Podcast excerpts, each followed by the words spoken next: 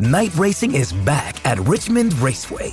This spring, top NASCAR drivers like Ryan Blaney, Chase Elliott, Bubba Wallace, Ross Chastain, and Virginia's own Denny Hamlin will battle under the bright lights. And this historic track also offers a rocking infield experience with unparalleled access to your favorite drivers and one of the best tailgate scenes around. For a weekend of friends, family, and amazing short track action, head to Richmond Raceway, March 29th through 31st. Get tickets now at richmondraceway.com.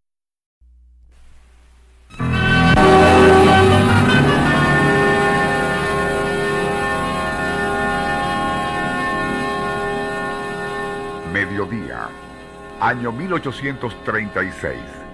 Ojos hostiles observan a seis jinetes que cabalgan por la ancha planicie en el estado de Texas.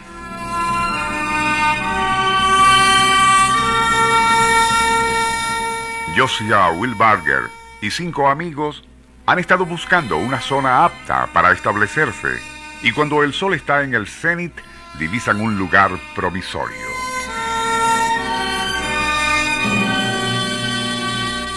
Tierra fértil, árboles y un arroyo. Allí deciden acampar, aún sabiendo que se trata de territorio indio.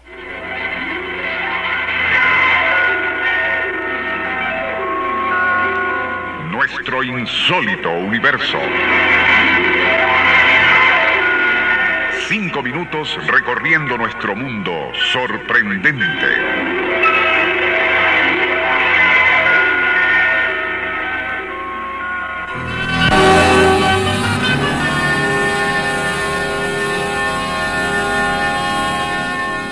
Tras comprobar que el sitio era prácticamente ideal, Wilbarger se ocupaba de encender una fogata para calentar comida cuando vio cómo uno de sus compañeros se encorvaba con una flecha clavada en la espalda. Casi simultáneamente, otro de ellos se llevó ambas manos hacia la garganta, herido también de muerte. Aún no se reponía Wilbarger de la sorpresa cuando sintió un dolor punzante en el hombro izquierdo. Y justo cuando giraba sobre sí mismo, otra flecha atravesaría su pecho. Casi de inmediato los indios caerían sobre los cadáveres para mutilarlos. Al llegar donde se encontraba Josiah, lo fueron despojando de su ropa para luego arrancarle el cuero cabelludo, sin imaginar que si bien Wilbarger había perdido el conocimiento cuando le arrancaban el cuero cabelludo, aún estaba vivo. Horas después, al recuperar el conocimiento, era tal su dolor y la sangre reseca acumulada sobre los ojos que llegó a pensar se los habían arrancado. Aún así, y con enorme esfuerzo logró arrastrarse hasta el cercano arroyo orientándose por el ruido del agua. Una vez allí pudo limpiar sus párpados encostrados y tendido boca arriba se resignó a morir. Sería entonces cuando ocurrió lo increíble. La figura de una hermana que vivía a unos 2.000 kilómetros de allí, súbitamente se materializó frente a él diciendo, Hermano Josiah, estás agonizando, pero si logras sostenerte, tus amigos vendrán por ti al amanecer.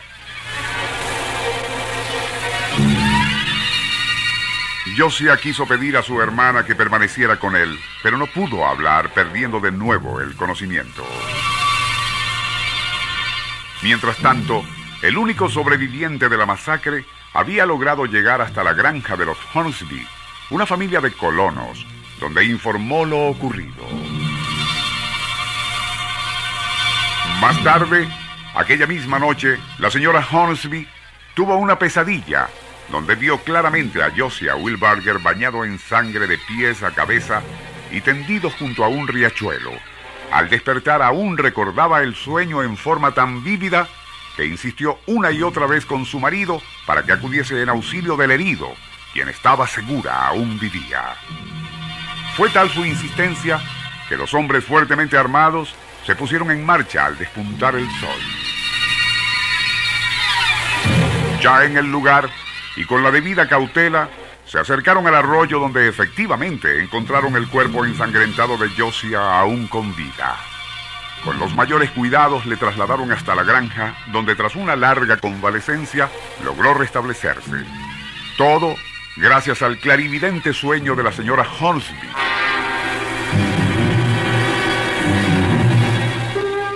Aquel no fue, sin embargo, el aspecto más impresionante. Como ya lo relatamos, Josia había visto en su delirio la imagen no de la señora Hornsby, sino de su propia hermana. Esta, quien vivía en Missouri, a dos mil millas de Texas, había muerto precisamente el mismo día y a la misma hora en que Josia agonizaba en la pradera. Ante lo ocurrido cabría pensar que la esencia vital que escapó de la difunta pudo insertar su fuerza en el subconsciente de una desconocida, haciéndole ver durante el sueño al cuerpo agonizante de su hermano quien aún vivía. Más curioso aún resulta el que al mismo tiempo pudiera materializarse frente a Josia para anunciarle que sería rescatado si mantenía su voluntad de vivir.